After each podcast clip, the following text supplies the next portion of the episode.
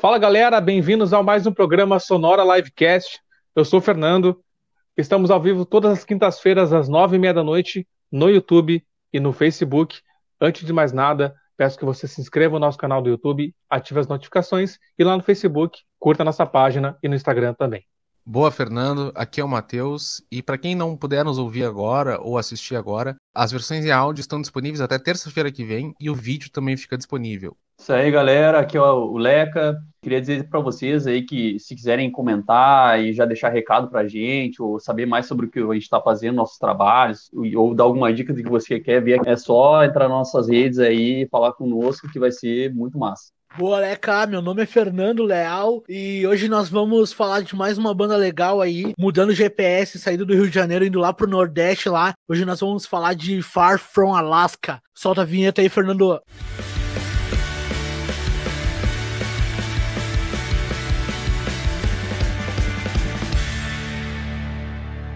É isso aí, gurizada. Começamos então com a banda Far From Alaska. Mas antes de mais nada, nós temos algumas retratações a respeito do programa da semana passada. Então vou passar a bola aí pro Nando. Começa aí, Nando. Então tá, gurizada, o que eu queria falar é o seguinte, na semana passada nós falamos da banda maldita, na hora que a gente foi falar da música Anatomia, eu falei que claramente ele matou uma pessoa, eu quis dizer que claramente o personagem da música matou uma pessoa, uma, uma mulher no caso do, da música, tá? Não foi o cara na vida real, né? Só para não ficar subentendido nada Nada sobre mal entendido aí, a banda foi gente boa pra caramba, compartilhou o nosso Spotify lá e do caralho, foi da hora ter essa experiência com os caras aí. É isso aí. Eu também queria fazer uma retratação. No programa passado, o Leca nos explicou lá sobre as questões jurídicas e tal. E aí eu falei que ele explicou por cima. Embora nossa audiência seja pequena, quando os assuntos cruzam outras áreas, tipo a jurídica, a, da psicologia, essas coisas do tipo, que tudo seja tratado como opinião, palpite, nada seja levado como pro, opinião profissional, tá? Eu te perdoo, Matheus. Mais nenhuma retratação, vamos, vamos tocar o barco então hoje, tudo então, certo? beleza. Então, gurizada, vamos então falar da banda Far From Alaska, banda formada em 2012 em Natal, no Rio Grande do Norte. A Far From Alaska, que já realizou grandes apresentações nos mais renomados festivais como Lollapalooza Brasil, Maximus Festival, John Rock e no Download Festival em Paris, na França, no mesmo palco que recebeu o System of a Down. A banda, encabeçada pela vocalista Emily Barreto, lançou seu último álbum em 2017 através de financiamento coletivo, álbum intitulado Unlikely, que, aliás, traz uma curiosidade. Cada faixa tem em seu nome um nome de um animal, exceto a faixa de número 8, chamada Pizza. Um dos clipes desse álbum é o de Cobra, primeira faixa do álbum com mais de 230 mil views no YouTube. Então passa a bola agora para o Leca comentar sobre a Far From Alaska. Far From Alaska ela começou lá em 2012 em Natal, Nordeste brasileiro, bem fora do, do eixo normal de rock, Stone Rocker, que é um, um, o caso, e que é uma coisa muito interessante, né? E muito rica também da cultura deles. Eles colocam muito isso na forma que eles lidam com, os, com as outras bandas, com o público, ou até mesmo na forma de misturar junto com o estilo do rock muitas outras coisas assim que é um que é uma temática muito legal, assim, né? Que é muito aberta, assim, na hora de, de compor. E como o Fernando falou, composta por cinco, era composta inicialmente por cinco integrantes. Lá em 2012 eles fizeram o primeiro álbum, que teve uma repercussão muito boa, né? Que era uma, uma cara, assim, muito diferente do que estava sendo feito atualmente naquele momento. E eles vêm se desenvolvendo, assim, e a, o, o, álbum recente, o, que, o último que saiu, que foi o que o Fernando falou, do Unlikely, é, é, que eles fizeram até nos Estados Unidos com uma, uma grande produtora, né? Agora me faltou o nome dela, que também produziu Red Hot Chili Peppers e outras tantas grandes bandas assim que deu hum. muitas ideias boas para eles até essa questão do nome das, das músicas, que é uma, uma coisa que eu já quero ressaltar aqui, que eles, nas músicas eles colocavam o nome de animais porque eles faziam a música e, ah, deixa o nome da música para depois, depois a gente vê e coloca isso aí de chama de porco, essa música, então, e eles iam meio que fazendo isso, dando apelido para as músicas, e eles foram meio que se apegando, quando chegaram nos Estados Unidos eles fizeram uma lista das músicas que eles tinham, e era tudo nome de animal, sabe, em português, né, e daí eles mostraram o pessoal lá para eles tentarem entender o que, que se tratava aqueles nomes lá, e daí eles começaram a ver e que fazia mais sentido colocar em inglês. A maioria das músicas está escrito em ah, nome de animal, só que em inglês. E isso aí foi ah, até a produtora achou um negócio muito legal, assim, que ia causar um impacto muito legal, porque realmente a, a, a, sonoridade de cada música, assim, por exemplo, ah, essa música aqui parece um dinossauro caminhando, bum, bum, bum, e daí eles colocaram o nome e tal, e tinha muito a ver com a sonoridade da música, o, como se fosse o espírito do animal naquela música, um negócio bem legal, assim, que eles fizeram. Cara, não, esse primeiro disco, cara, eu lembro até hoje, eu vi eh, por meio de um, um, vídeo no YouTube de sugestão, assim, cara. Eu fiquei fã na hora, cara. Eu comprei o disco ainda na época do CDzinho. Fiquei chocado, cara, com a sonoridade, assim. É um stonerzão pesado, guitarra fuzz fodida. Tu vê que o visu do disco, ele é bem futurista, darkzeira, assim, né? Eu fiquei bastante surpreso de saber que era uma banda nordestina, cara, porque tu imagina uma coisa, um folk regional, algo com influências e tal. Cara, assim como o Igor falou ali, a primeira vez que eu vi a Far From Alaska foi pelo Pânico, aquele programa Pânico na TV, que eles fizeram, fizeram uma cobertura de um show deles. Achei o nome legal, tá ligado? Far From Alaska, achei da hora o nome. Fui pesquisar mais sobre a banda. Isso foi em 2016, se eu não me engano. E eu vi aquela música Politics, que eu achei, achei da hora, tá ligado? Eu não sei se o Igor ia falar isso, mas os clipes deles são muito bem produzidos, tá ligado? E ao pesquisar a banda pra gente falar essa, essa semana, eu vi que o cara que masterizou o primeiro álbum deles, a primeira demo deles, foi o Chuck Hipólito, da banda Forgotten Boys o Chuck ele, ele tinha essa banda Forgotten Boys e ele trabalhava na MTV, cara. E tinha todo esse som, essa pegada assim, stoner, essa pegada bem rock and roll, assim, um rock and roll clássico, tá ligado?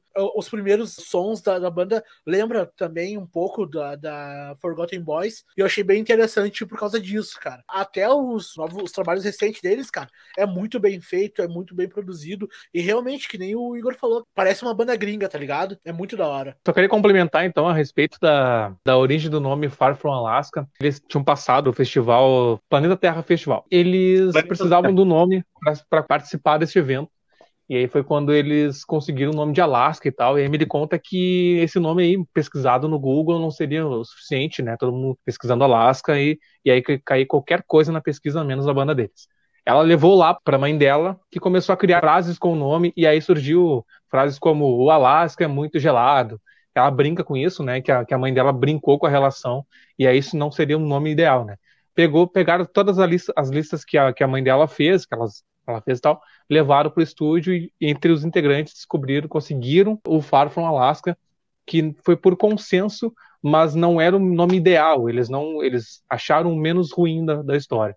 E aí surgiu esse nome, o Far From Alaska. Cara, o, o, interessante desse festival, que foi a primeira apresentação, assim, como banda, é que eles tocaram junto no mesmo dia que o Garbage, velho. E aí elas encontraram, as duas meninas, a Emily e a Cris, encontraram a Shirley Manson, cara, do, do Garbage, no lobby do rolê lá e deram uma tietada e a mina curtiu a banda pra caralho, elogiou. Imagina uma banda do porte do Garbage, né? Ela elogiou na, na rede social dela, porque ela mesmo que coordena o Instagram do Garbage, né?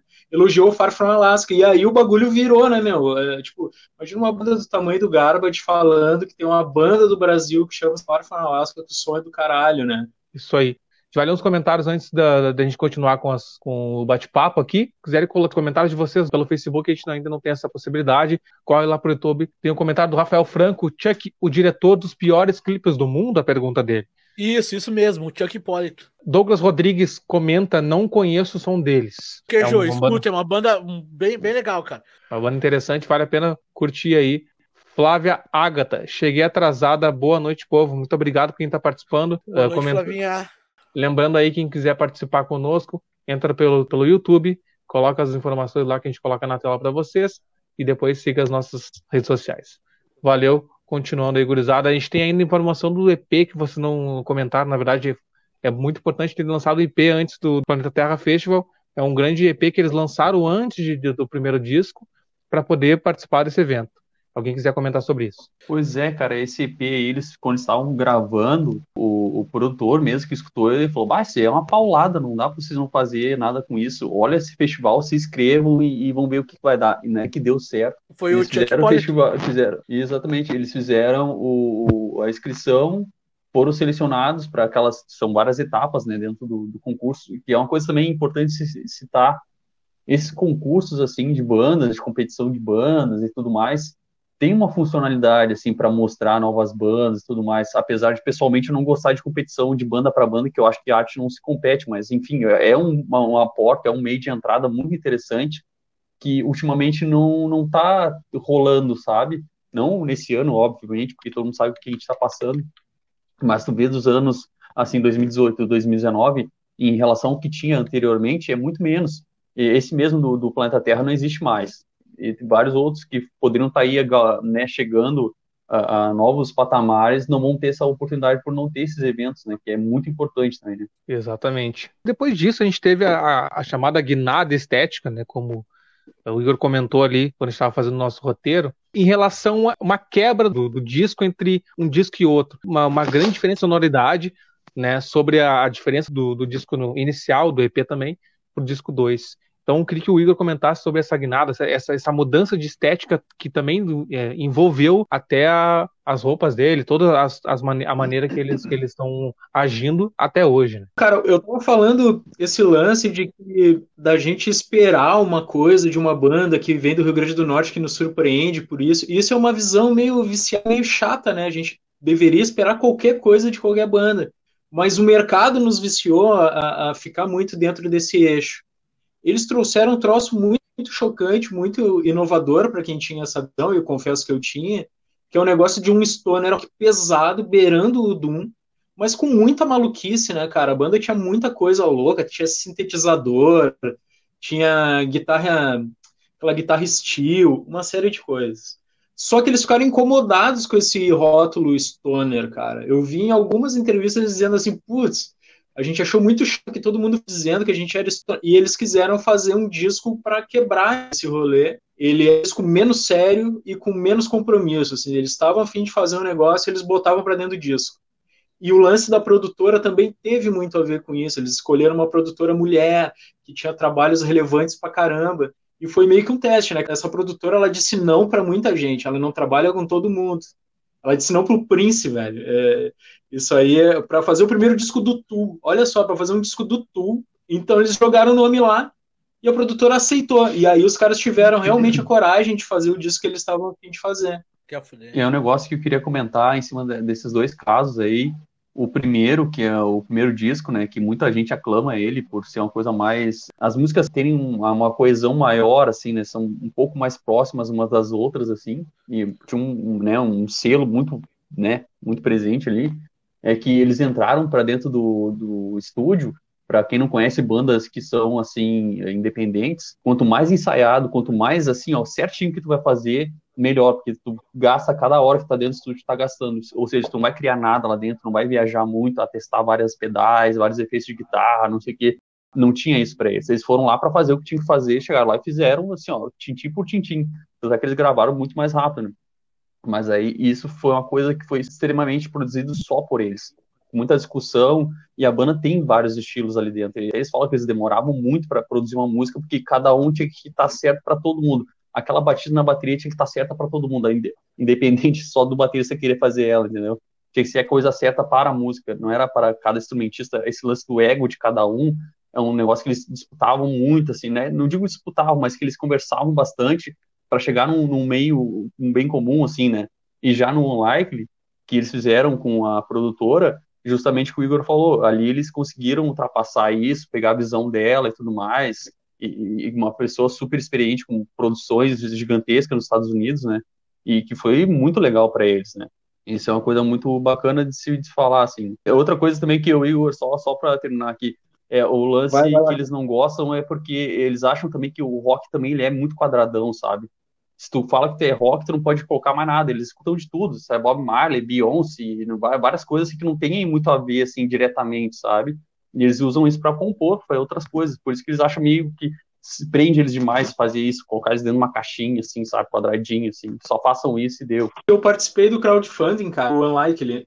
E aí eu recebi essa edição especial que vem, o disco vem numa lancheira, cara, uma lancheira real mesmo. Vem numa lancheira, né? O disco é um pão, vem uma faquinha para passar o, o, lance no pão.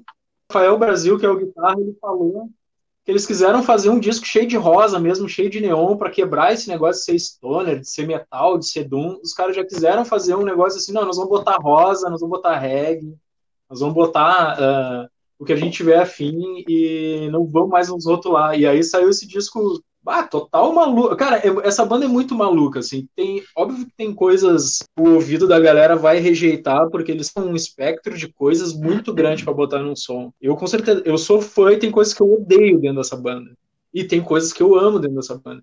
Então, dependendo de que lado que fã novo vai chegar, talvez ele tenha problemas.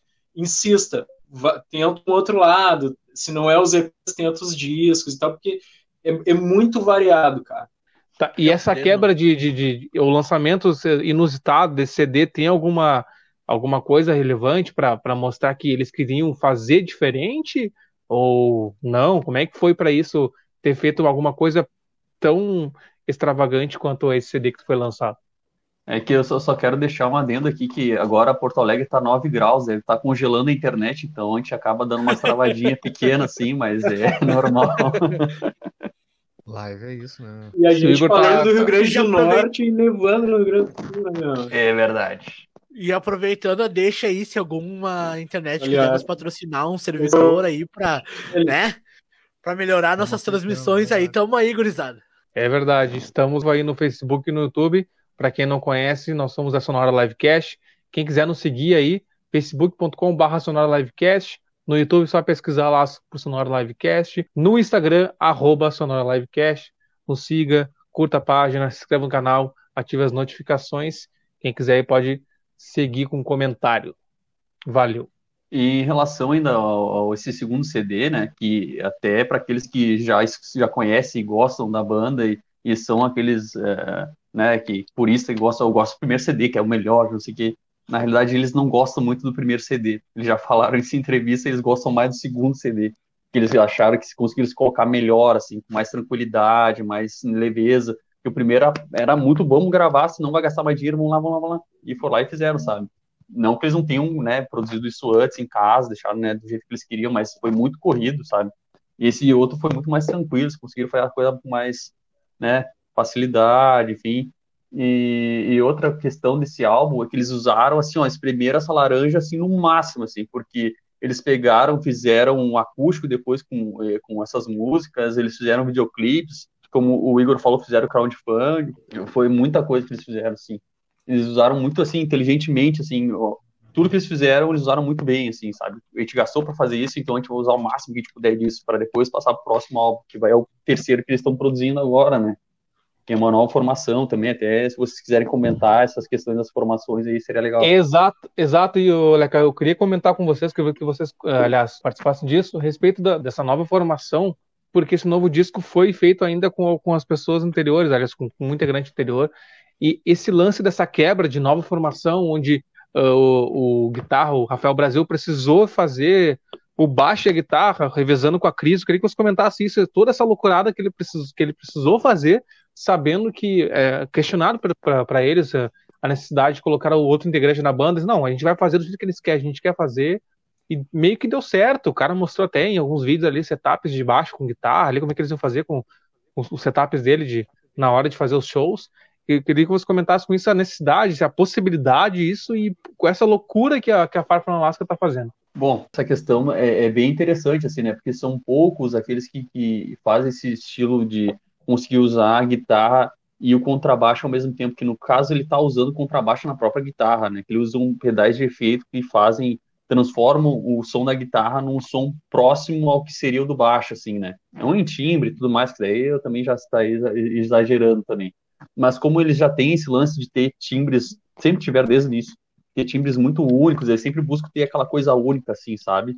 Aquele som único do, daquele instrumento. Por exemplo, escutar a guitarra do Rafa, parecia que estão entrando num jogo de 16 bits, de 8 bits, assim, tu ou escuta aquela guitarra, é uma distorção, assim, é, é, muito diferente, assim, sabe? O fuzz que ele usa é uma coisa muito diferente, ele mistura as coisas, assim, ele é, é um cara que sempre experimentou muito, ele usou muitos pedais, comprava, vendia, trocava, ele estava sempre na função, então para ele, agora, agregar isso, que seria uh, ter uma, uma linha auxiliar que sai da guitarra dele para se transformar num, num som próximo ao do baixo, não é uma coisa que eu acho que ele eh, enfrentou com tanta dificuldade assim, porque o cara, olha, é um pardal do, do, dos pedais, assim, então ele tinha a mãe já para isso. E como a Cris, que é quem faz umas, as segundas vozes e toca synth, guitarra com slider, e faz outras coisas, toca baixo, toca a bateria. E até uma coisa interessante de falar nisso, a Cris, no início da banda, que eram quatro, ela era baterista, né? E daí, como a banda começou a se puxar mais e ir, para um lado assim que ela não estava tão acostumada, ela pegou e seguiu pro, pro, pra essa parte mais assim de coringa da banda, ela entra onde precisar, ela vai e faz, enfim, e faz toda essa. Ao meu ver, ela embeleza muito assim a questão da música, assim. E, e daí entrou o baterista, né? Que infelizmente, ou felizmente para ele? Sabe, né? Saiu no, no, no ano passado, 2019, né?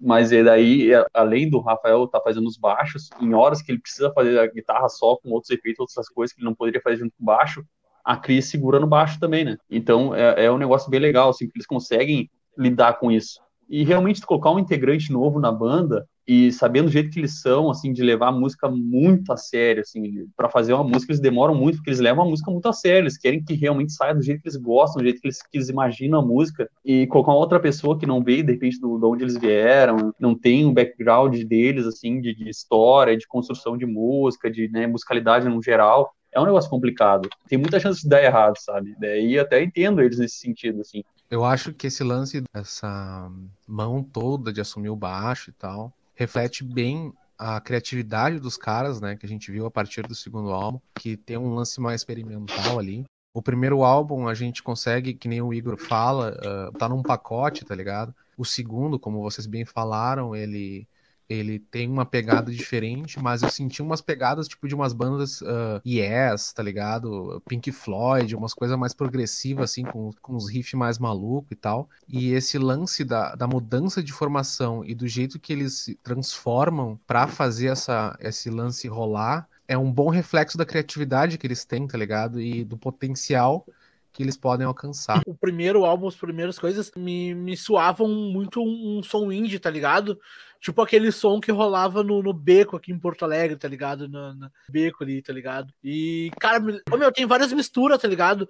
Tem meio que Kingdoms of Leon ali, Aí já tem uma coisa mais pesada, tá ligado? É, é o que remete a mim, assim, que, o que me lembra, tá ligado? O som, o som deles, assim. Eu queria que o Igor comentasse a respeito desse último disco lançado, né? Que eles até gravaram nos Estados Unidos. E quanto a produtora, a Silvia, Silvia Messi, ter feito essa participação com eles lá, porque ela também já trabalhou com Tu, Red Hot Chili Peppers, Johnny Cash, como foi ela ter achado eles e como foi tudo isso para a banda do Rio Grande do Norte ter conseguido todo esse aval de chegar onde chegou e se encaixando com a Silva Messi. Comenta aí, Igor. É, cara, a primeira coisa assim que a gente mesmo sem saber quem é a produtora e o que que ela fez, uh, tu vê que o som do disco tá gigante assim, né? Parece que os caras ampliaram uma sala assim, tu não imagina que eles tocaram numa salinha. Essa mina, cara, ela trabalhou uh, com o Rick Rubin, né, nos anos 90. E por isso que ela trabalhou com, com Red Hot, com R.E.M. e tal. Ela trabalhava, ela fez as bandas que o Rick Rubin fez, que é um, um produtor muito foda que fez tudo do Red Hot, por exemplo. Ela, ela fez o Johnny Cash, mas não sendo exatamente a produtora e tal, mas trabalhando na produção do, do negócio. Para fazer esse primeiro disco do Tu, cara, que todo mundo, pô, todo mundo fala desse disco, Tu é muito louco, né? O Tu não tinha nenhum disco antes, a mina ouviu o som e disse assim, cara, esse, esse bagulho é importante, eu vou produzir isso aí. E o Prince requisitou na mesma hora. A mina, não, lamento, o Prince é muito foda, eu não vou trabalhar com o Prince, vou trabalhar com Tu, a banda no primeiro disco. Então, aí ela já deu um peitaço muito corajoso, né, cara? E tinha um engenheiro amigo da banda que estava trabalhando com ela nos Estados Unidos, e esse cara fez uh, o som da banda chegar nela. E, tipo assim, ah, tu disse não pro Prince, tu toparia produzir o Far From Alaska? A mina, ah, toparia, de boas. E depois a mina curtiu o som pra caralho, ficou super fã, etc. E tem também o lance, cara, é, que eu vi a Cris falando, delas terem uh, batido o pé e tal, porque é uma produtora mulher e a gente não vê tantas produtoras mulheres, né, meu? Então elas quiseram também marcar essa diferença estética. Eu acho que eles estavam eles não queriam ficar presos, eles queriam abrir janelas para o som. E às vezes o rock, às vezes essas coisas ficam muito mofadas, né, meu? Essa banda trouxe um ar diferente, assim, arejou o rock nacional, né? E é legal que essa banda, ela vem numa leva de bandas, né? Tu pega nisso, é o Kill Talent, pega o pessoal do... do Scalene. Toda essa, essa Scalene, uh, a outra banda que fez com eles um, um Super tour Combo. pelo Super Como, que fez um tour com eles pelo Nordeste, que são todos muito próximos, assim, muito amigos, eles fazem músicas juntos e tudo mais, participações. E, e tu vê que o som deles é totalmente diferente dessas bandas. Totalmente diferente, não tem assim, nada parecido. A voz é diferente, guitarra é tudo diferente, mas tu vê que eles se aproximam por estar nessa mesma uh, sintonia, sabe? Isso é um negócio muito legal. E falando, só, só queria acrescentar uma coisa do que o Igor falou. Só um detalhezinho. A, a produtora desse CD, do Unlike, ela fez, ela faz vários experimentos além do, do que se é o convencional na música na hora de gravar, na hora de, enfim. Ela passava o sinal do instrumento, que tu usa um cabo para gravar, sei lá, um pro microfone ou para guitarra, para baixo, enfim. Ela usou para o sintetizador uh, passando por dentro de o sinal passando por dentro de uma salsicha, passando por dentro, sei lá, de, era de um limão e, e, e sabe, passando por dentro de uma furadeira, o sinal que dá uma modificada no sinal quando passa por ele. E ela faz esses experimentos muito loucos para te ver como essa produtora ela é muito visionária, sabe? Por isso que ela viu o For Fun Alaska, viu que, pô, os caras, eles experimentam, eles fazem, eles botam a cara, enfim, eles são diferenciados. Eu acho que foi nesse sentido que eles quiseram até produzir ela, né, Igor? Sim, é, elas, pô, a mina ter topado produzir o Tu e não o Prince já diz muita coisa, porque o Tu é muito maluco, né, velho? O Tu é muito doente, assim, e os trabalhos dela mais caretinhas são justamente com, com o Rick Rubin, né, cara? Se, se, a gente for prestar bem atenção. O que eu ia dizer, meu, sobre essa, esse, esse lance da comunidade de bandas, que teve uma live da Emily, mais ou menos recente, e que daí eu comentei ali e tal, pô, se não vão tocar em Porto Alegre, eles nunca tocaram em Porto Alegre, né? Para quem tá vendo, quem, quem tá nos vendo aí em qualquer lugar do mundo, nós somos de Porto Alegre. Cara, aí ela disse: "Não, pô, agora que a gente é amigo dos caras do Eagle Kill Talent, a gente vai armar de tocar em Porto Alegre, vamos ficar na casa dos caras, não sei o que. Não rolou e vai demorar para rolar, né? Infelizmente, né? Infelizmente. Você é, muito bem-vindos tá, aqui. Tá vivendo agora não é para shows, né, mas essa demora aí infelizmente vai acontecer, né? Ainda mais porque assim, a gente normalmente traz no Rio Grande do Sul é cotidiano das grandes bandas, né? Principalmente pelo, pelo fato de ser alto custo para bandas de longe tem esse lance de porque o cara precisa comprar ingresso e aí tu não conhece muito a banda. A Farva Máscara é conhecida, mas para nós aqui talvez não seja. Isso aqui é uma coisa importante porque tu não vende ingresso, tu chega num, num bar ali que não vai vender o suficiente, aí tu acaba não, não conseguindo ver o show de uma banda que tu gosta. Né? A Far From Alaska é um exemplo. Talvez a dificuldade de eles virem para cá seja isso. Não ter condições de. de porque é muito caro para quem está produzindo e muito caro para eles vir aqui para não ganhar nada. O Douglas Rodrigues comentou que vai dar uma catada, então, no, isso aí. Entre lá, pesquise sobre Far From Alaska, que é muito bacana. A Flávia Agatha comenta a capa de Unlike, ele já te faz olhar.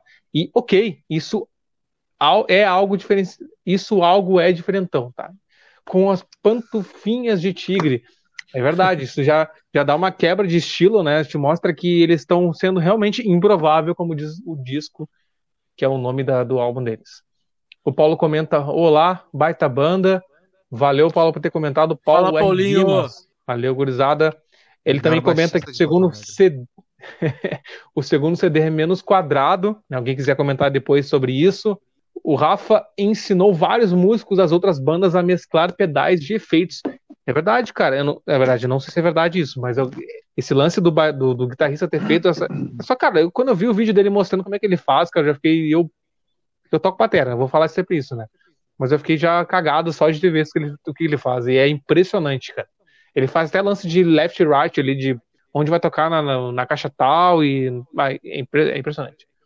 A Flávia Agatha comenta eu estou me sentindo uma fã de Araque, eu só vi Unluckily. Não, é, não, não quer dizer, né? A gente pode conhecer hein? pelas bandas atuais. Desculpa, Igor. A gente pode conhecer pelas bandas, pelos CDs atuais, mas não significa que a gente vai expandindo conhecimento. A gente também não conhecia tudo, a gente precisou pesquisar para conhecer mais a banda e vale a pena.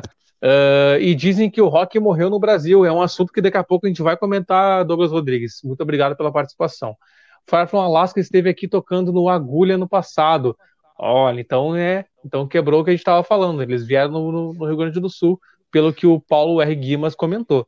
Eu não sabia, desculpe, perdão pela nossa, nossa falha de cobertura. O Paulo me mandou aqui no WhatsApp aqui falando que. Cara, então ela não sabe que ela tocou em Porto Alegre. Que loucura. eu comentei isso, quando é que vocês vão tocar em Porto Alegre? Né? Pô, agora! Então eu embarquei, fui, fui iludido. Ela talvez tenha entendido qual vai ser a próxima. Não, eu não né? É, ter Meu- entendido qual vai ser a próxima e daí pensou, tava falando disso, mas na realidade tava pensando que era qual seria a primeira, na realidade ela pensou outra coisa. Mas tudo bem. Ô meu, eu queria deixar um questionamento aí pra vocês. Essa banda, a Far From Alaska, ela é cheia de personalidades, tá ligado? E um detalhe interessante é que eles cantam em inglês.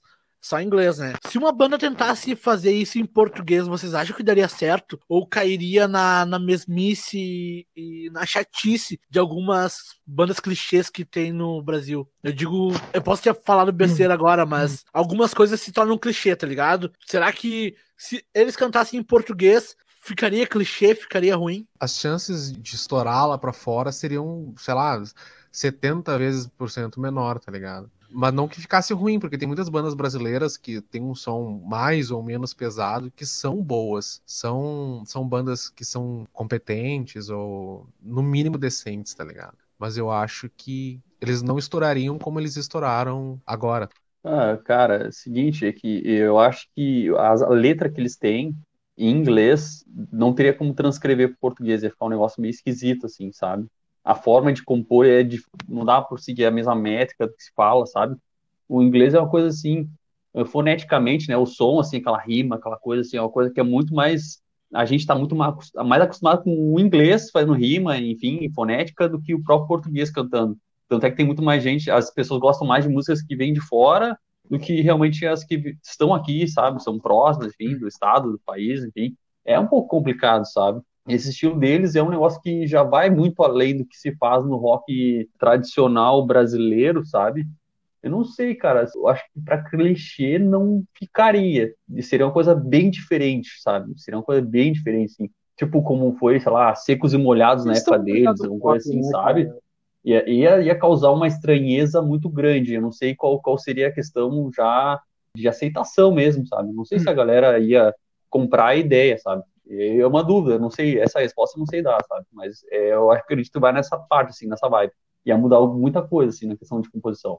O Paulo fez um comentário interessante ali, cara. Eles só são idolatrados porque parecem gringo, se não roqueirão BR iriam encher o saco. É, verdade. polêmico essa. Cara, não, é, é- não faz sentido, faz isso que sentido. o Paulo fa- falou, cara. Porque é o seguinte, eh, os gringos, quando eles terminam um show, ou quando ela faz alguma fala eh, em inglês para português, alguma palavra assim, e no final eles vão perguntar, ah, conversar e tal, eles falam, ah, so- somos do Brasil, quê. Eles, as pessoas não acreditam que eles são do Brasil. Porque até a forma de escrever inglês, assim, a gramática deles em inglês, a pronúncia e tudo mais, o pessoal lá, ele compra muito bem lá, lá fora, sabe? É muito de gringo mesmo, né? Para eles é, como- é um dos nossos, entendeu? É um, mais um dos nossos.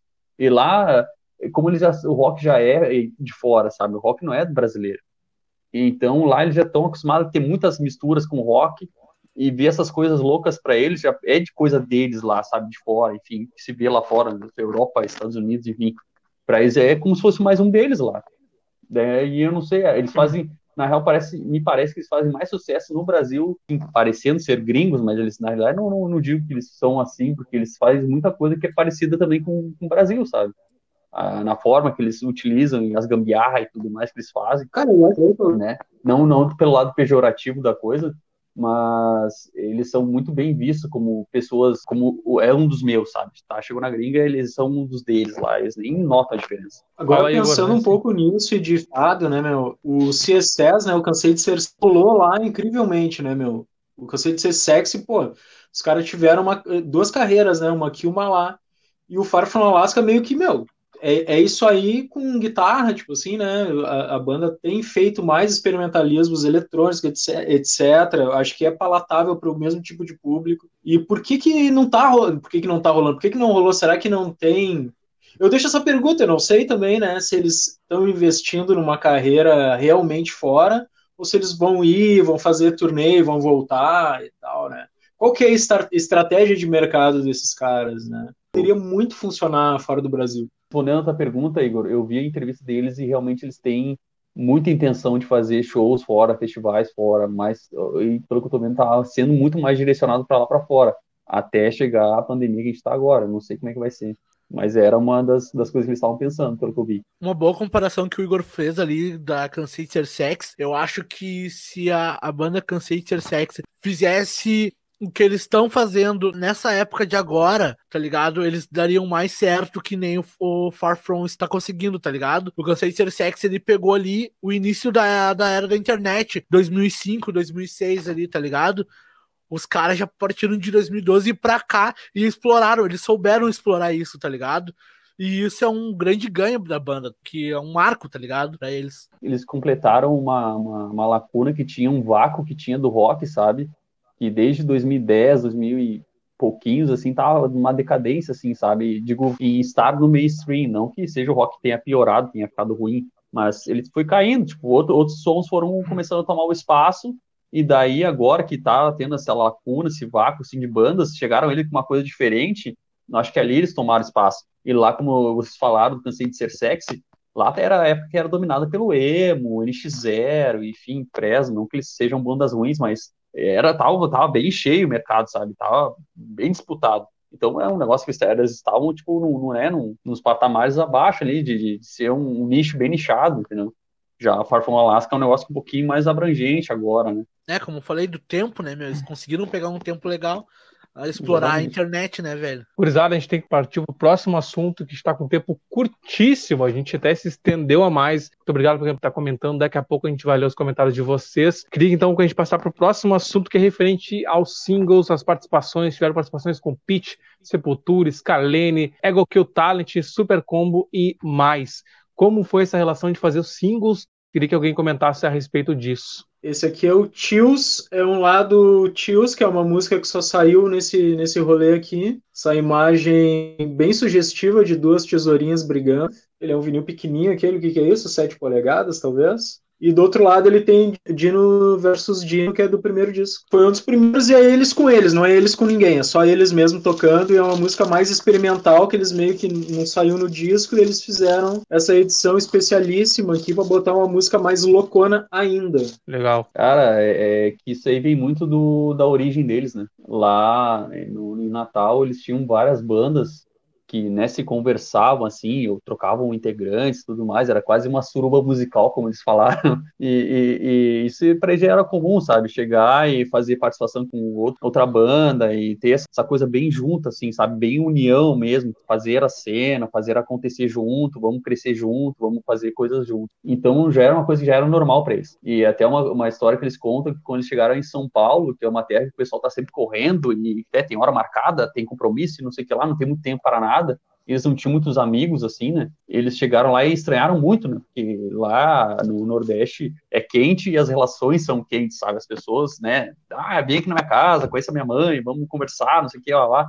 E no momento que eles conseguiram achar algumas bandas que conseguiram achar esses amigos, eles já grudaram e vamos fazer coisa junto, vamos participar, vamos fazer uma tour, que até aconteceu mesmo lá com o Supercombo no Nordeste do Sol, e outras também que aconteceram. E também vieram, né, ao longo dessa participação de coisas juntos, pô, é óbvio que ia sair música junto, sabe? Então, com Super Combo saiu música, com Scalene saiu música, com Ego Kill Talent saiu música também, e, e, é uma coisa muito dele, sabe? É até um negócio bem interessante que eu acho que deveria ser mais comum, assim, na cena geral do rock, as bandas que são afim, próximas, enfim, que tem alguma ligação, não nem, nem necessariamente musical, mas que as bandas se unam, sabe? Porque tá todo mundo no mesmo barco no final das contas, né? E onde cresce um, cresce todo mundo. E eles têm essa visão, assim, que eu acho fantástica, assim, da banda. Isso aí acabou gerando participações da Emily em, outras coisas, né? Tipo no Sepultura e com a Pitch também, né? Esse negócio dos caras ficarem participando, participando, participando, deu visibilidade também para outras bandas puxarem eles, né? Só queria complementar é, que é interessante, até uh, aproveitando o gancho do Nando, que ele comenta ali sobre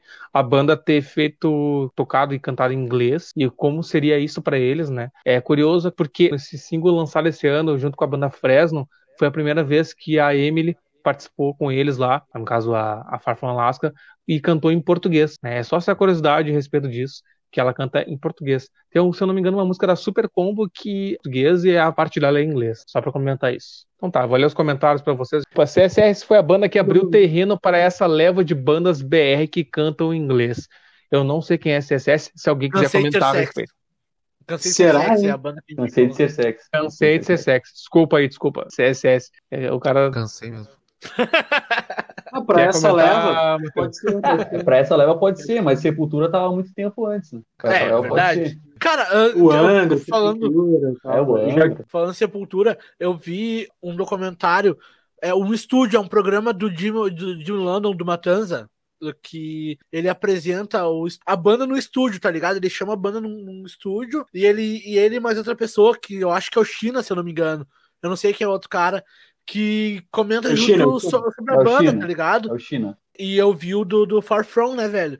E nesse aparece o Andrés, toca uma música com eles e tudo mais, né, cara? E eu achei bem da hora a participação do Andrés. O Andrés tá em todas, Bob né, velho? Marley, cara. Bob Marley, caralho, meu. O Andrés Bob Kisser Marley. é, o, é um camisa 10, né, meu? Meio campista, aquele que só distribui, né, cara? Tá sempre em todas, né, velho? Real, real. Deixa eu só comentar aqui que dois, dois comentários do Paulo Guimas foi retido pelo YouTube porque ele falou palavrão. Só para ele, ele comentou que a respeito do que eu falei, Eva, a música lançada não é de autoria deles, lançada entre Far From Alaska e Fresno, em parceria com a Fresno, no caso Eva, em parceria com a Fresno, ficou do caralho. Aqui a gente pode falar palavrão. Então é isso aí. Muito obrigado, Paulo. E Matheus Pereira comentou: Acho a fuder pra caralho, sou deles. Obrigado, Matheus. Continue comentando aí e se inscreva no canal e ative as notificações. A gente tem mais uns muito minutinhos ainda mano. antes pra gente comentar os últimos assuntos. A gente tá com um tempo curtíssimo. Se eu quiser encerrar esse assunto para partir pro próximo, que é muito polêmico, inclusive. Próxima. Ninguém? Cara, só Então mandar um tá. abraço pro Matheus aí, meu. Matheus Pereira aí, meu. Nosso querido Bossa. certo. Vai avacalhar com o cara ao vivo. Sacanagem. Pô, o cara é brother, Vou- meu. Eu vou lançar uma pergunta, um GC importante, que significa o seguinte: o REC, o REC, desculpa, O o Rock REC. Brasil morreu. O que, que é isso? O Igor pode comentar sobre isso. Você que morreu? Não sei. Fala, Igor. Faleceu. Eu acho que o mercado, meu, pro, pro rock eh, brasileiro, ele se fechou o mercado tradicional, né, cara? Rádios, a MTV não existe mais como a gente conhecia. Agora, o campo brasileiro de bandas de rock, ele é muito prolífico, cara. Tem banda de crust, tem banda de punk, cara. Tem banda do que tu quiser de rock em tudo quanto é lugar, velho. Sempre tem festivais tradicionais fora daquilo que a gente vê, assim. Raramente tu vê a galera falando de Goiânia Noise, de Bananada, de, sabe? A gente tem que abrir os olhos para essas coisas, mesmo que elas não estejam perto da gente. Isso aí é uma coisa que eu falo.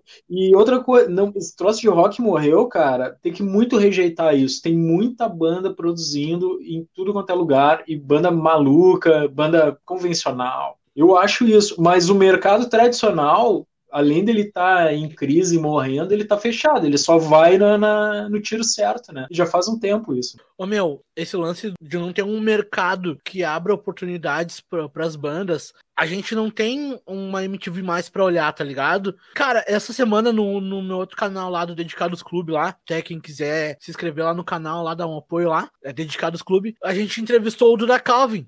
O Duda Calvin, pra quem não é aqui de Porto Alegre, quem não é do Rio Grande do Sul, Duda Calvin é vocalista da Tequila Baby, é uma, uma banda de punk rock aí da cena de Porto Alegre, bem conhecida aqui na- na- no estado. E ele comentou o seguinte, cara, conosco. Ele falou as palavras assim, ó. Cara, quantos de vocês ouviram rádio hoje? Aí ali do, nós estávamos entre quatro pessoas, dois tinham escutado rádio. Quantos viram TV? Programa aberto, programação aberta, não TV a cabo. Ninguém tinha assistido TV aquele dia, tá ligado? Aí ele fala assim, cara, como é que uma banda vai investir no, pra tocar num, num- programa, ou um programa vai abrir espaço pra uma banda se as pessoas não estão assistindo, tá ligado? Tipo, a, a TV é aberta, a TV ali, ele tá dando espaço pro que as pessoas consomem ali, tá ligado? É mais ou menos essa visão, tá ligado? Eu acho que tem muito a ver com a questão cultural, tá ligado? O Brasil não incentiva esse tipo de coisa financeiramente falando, né? Tu vai comprar uma guitarra, tu paga caro pra caralho só nas cordas da guitarra, tá ligado? Então não é uma coisa muito de fácil acesso, assim. Eu preciso dizer que durante a pesquisa pro programa eu fiquei muito feliz de ter conhecido umas bandas muito foda que ficam lá pra cima, tá ligado? E isso me remete ao questionamento que o Nando fez no primeiro episódio, que quando a gente falava sobre o Rosa Tatuada e o Lionheart lá, quantas bandas de lá, pelo tamanhãozão do Brasil, tá ligado? A gente não nem chega a ouvir falar, velho. Fora isso, né? O próprio cenário da cena underground, que às vezes é, é cruel, né, cara? Tipo, as bandas, que nem o Leca falou ali, que se competem, os públicos se matam, os caras se destroem por besteira, tá ligado? Então, as chances de uma banda vingar no Brasil, cara, são baixíssimas, tá ligado? Baixíssimo. Teve muita banda formada que era melhor que muita coisa que tá no mercado e que já teve no mercado, só que não tomou forma por não expandir, né, cara? Uma, uma curiosidade, velho, sobre esse mesmo assunto aí do, de uma banda ser conhecida aqui, ser estourada aqui e lá fora ninguém conhecer. Teve duas situações que eu já passei. Uma foi aqui em Porto Alegre, numa festa uh, que a gente começou a tocar a banda Comunidade Ninjitsu botou no rádio ali e todo mundo tava na festa, tava cantando, gostando, porque conhece, tá ligado? Aí tinha uma mina é, que ela é lá do Nordeste também. E ela, tipo, tava assim, meio que não entendendo, tá ligado? Aí eu perguntei, Bato, não gosta? Dela bem assim, ah, eu não conheço. Numa outra situação, eu tava com um amigo meu que trabalhou, trabalhou comigo, que ele é do Rio, ele é carioca, ele trabalhou um ano aqui em Porto Alegre, e ele falou de uma banda lá do Rio de Janeiro, que era Tomate, se eu não me engano, alguma coisa assim, extrato de tomate, alguma coisa assim, tá ligado? Não lembro o nome da banda. E ele falou assim, mas como assim tu não conhece? Eu, cara, não conheço. Ele, mas, cara, ela é famosa pra caramba. Eu, porra, velho, eu nunca ouvi falar, tá ligado? E aqui nós temos banda como Tequila, como Ultraman, como Abdel Balde, Comunidade Ninjitsu, que lá nos outros estados ninguém conhece, tá ligado? Exatamente. Gurizada, a gente tem mais um tempinho aí. Eu queria que você aprofundasse a questão do eixo Rio e São Paulo, como é que funciona esse lance de, das bandas que não são de lá, precisam chegar até esse eixo para ter toda essa notoriedade, já que fora disso, tu é notado, como o Nando comentou, dentro do teu próprio estado. Se tu não tá indo para lá, as grandes produtoras não te conhecem, então tu não é ninguém. Né? Como é que funciona isso? Até para Far From Alaska que precisou chegar até lá e hoje mora em São Paulo justamente porque as grandes produtoras estão tão, tão lá. Cara, não vamos longe, né? O Dead Fish, ele saiu de Vitória para consolidar uma história lá. O Sepultura fez isso também. Só que o Sepultura expandiu pra gringa. O Crisium, uma banda gaúcha de death metal extremo, foi para lá também para expandir pro resto do mundo, tá ligado? Várias bandas fazem isso porque lá tem mais patrocínio, lá tem mais lojas, Lá tem mais estúdio, mais casas noturnas para realizar show. E talvez seja esse o motivo do eixo ser lá, né, velho? Eu vou nessa mesma linha do Nando aí, porque se a gente parar para pensar só em São Paulo, aí já excluindo o Rio nessa, nessa minha fala. São Paulo, a quantidade de pessoas que tem lá é gigantesca, sabe? É uma das maiores metrópoles do mundo. Ou seja, tem público para qualquer coisa. Qualquer tipo de som lá vai ter público certo, vai ter como tu vender teu show e sobreviver. Agora, tu ficar numa cidade que ou numa capital que não é tão grande, já não tem um público muito certo, o cara simplesmente vai morrer de fome. O músico precisa de dinheiro, precisa alimentar uma, sei lá, ter uma família, ou alimentar pelo menos o próprio sonho. E é difícil fazer isso né, em alguma cidade, sabe?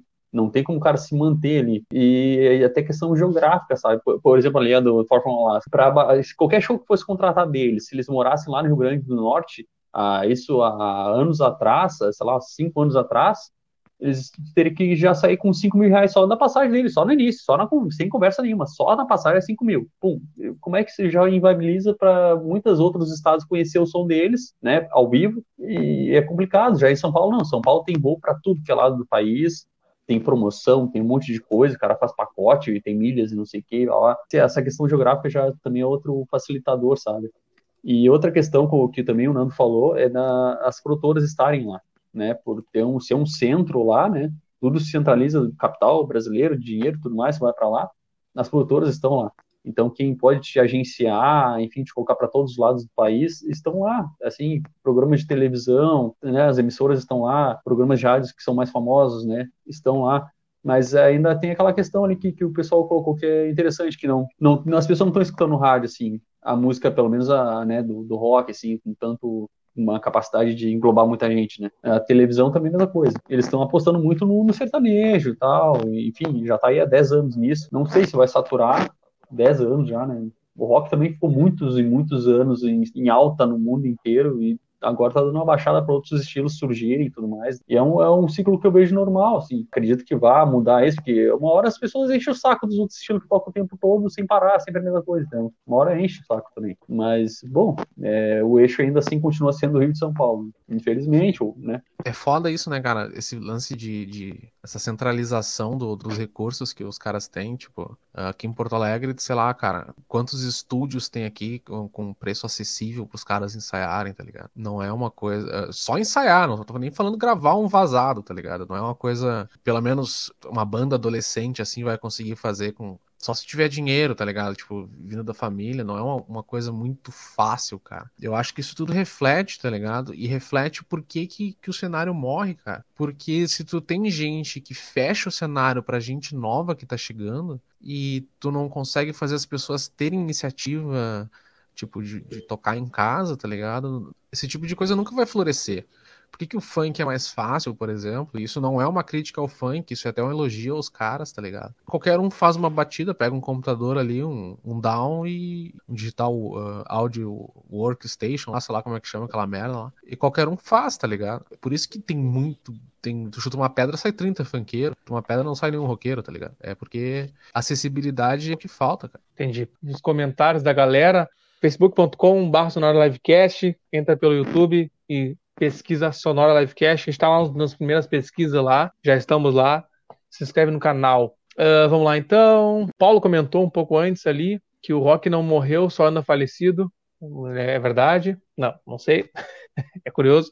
Um abraço pro Raposa aí, comentou, cadê o vinho? É verdade, hoje não tem vinho, tem cerveja, né, Raposa? Grande gente... Raposa, lenda viva da Restinga, Zona Sul de Porto Alegre. Esse frio aí é importante, mas não para ainda para tomar uma, um vinho, pelo menos. É só um quentãozinho de vez em quando, né, Raposo? Paulo comentou: enquanto o público de rock não matou o rock. Curioso, cara, mas eu não sei se isso é, é relevante. Eu acho que as mídias mais mataram o rock do que o público. O público se manteve lá participando dos shows, né? Não são eles os responsáveis. Na verdade, a mídia joga, como o moleque comentou, a mídia joga quem eles precisam ter de grana, né? Se, a, se as pessoas estão mais ouvindo o tipo de som X, a, a, mídia vai jogar lá porque eles querem grana, né, meu? Eles não vão arriscar em algo que não, que não vale muito a pena. Acho que é isso. Ouçam Molho Negro, o Paulo comentou. Beleza, a gente vai ouvir. Pode ser uma, uma das bandas que a gente vai comentar futuramente. Mano, os guris da Doris Encrenqueira saíram daqui para São Paulo e agora eles são a banda de apoio do Beto, Beto Bruno. O Igor tem um comentário a respeito sobre a Doris Encrenqueira, ele conhece bastante a banda, tocou no, nos programas que a gente era funcionário na época lá na, na TV Com, uma banda dos, uma gurizada bem nova lá, mas tinha uma sonoridade já que parecia de, de gente muito experiente, né?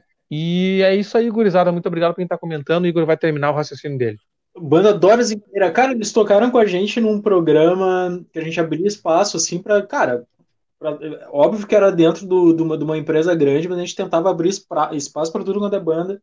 E a Doris foi, cara, eles eram muito molequinho. Um dos guris estudava com meu irmão, tipo, no segundo grau, no ensino médio, tá ligado? Tinha que o pai do guri junto no, no rolê.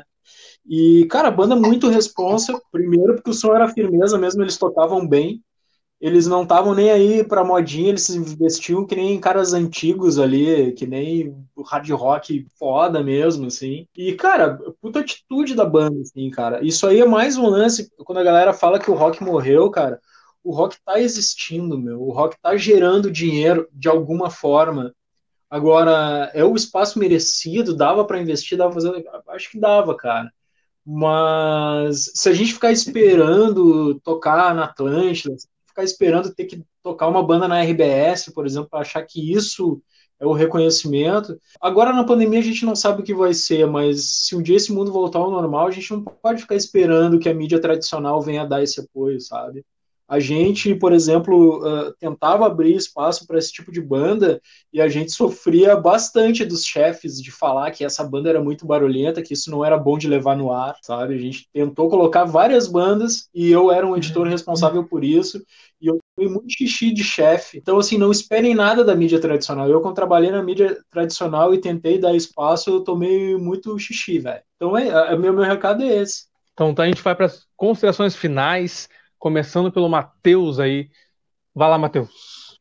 Então, Far From Alaska é uma banda gostando mais ou gostando menos, as três bandas do, dos três últimos programas foram bandas excelentes, tá ligado? Pelo menos com qualidades notáveis. Essa eu acho que se, se exalta pela criatividade dos caras, pela diferenciação que eles fazem, tá ligado? Não é uma banda assim que, tipo, pode cair no gosto de todo mundo, mas com certeza ela consegue agradar muita gente. Então, acho que era isso, cara. Segue a gente lá, manda sugestão e é nóis. Isso aí. Vai lá, Nando. Cara, queria mais uma vez agradecer a todo mundo aí que tá conosco aí em mais uma semana. Cara, falar que a gente tá falando da terceira banda independente do Brasil Mas nós não vamos falar só sobre banda brasileira, vamos falar sobre muita banda, banda underground, banda mainstream. Então, sugere, mano, mano, manda direct pra gente lá. Segue a gente no Instagram, lá no, no Facebook, no Spotify, olhem no YouTube, toda porra aí. E, mano, vamos falar de muita banda, muito som, muito estilo e vamos manter. Quem faz viver a música é nós mesmos, tá ligado? Então apoie todo tipo de trabalho, cara. Todo tipo de trabalho. Os gurias aí, o Leca e o Fernando, eles têm uma banda também de hardcore e todo, todo domingo eles trazem pessoas para falar sobre bandas, tá ligado? Então sigam os caras lá no Instagram lá.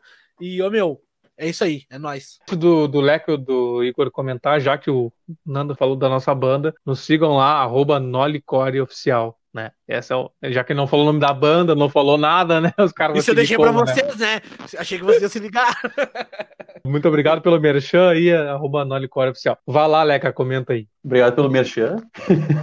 no horário nobre da, da, da, da internet brasileira. Cara, é, é, For Fun Alaska é uma banda Aí eu não queria falar só da For Fun Alaska, eu quero falar da For Fun Alaska, do Eagle Kill Talent, do, do Super Combo, e de mais algumas que estão nesse, nesse meio. Eles entenderam como é que tem que ser o rock agora. Eles esqueceram o sonho do passado. O gravador vai me abraçar, vai me levar no colinho, vai me dar um biquinho na minha boca, vai alisar meu cabelo, vai me dar um monte de uísque. Não vai acontecer, velho. Não vai acontecer. Tu faz parte de uma banda hoje, esquece isso. Isso não vai acontecer. Acabou isso, não só pro, pro, pro rock, para outros estilos também.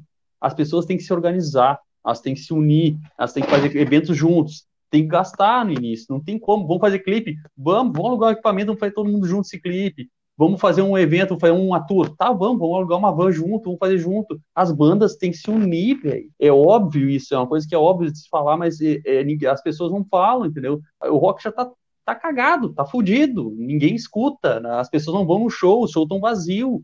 Se as pessoas não se apoiarem, o público de um que seja 10, com o público de outra que tenha 10, e vão criando isso e vão mostrando como esse movimento é forte, o resto das pessoas veem isso com bons olhos, sabe?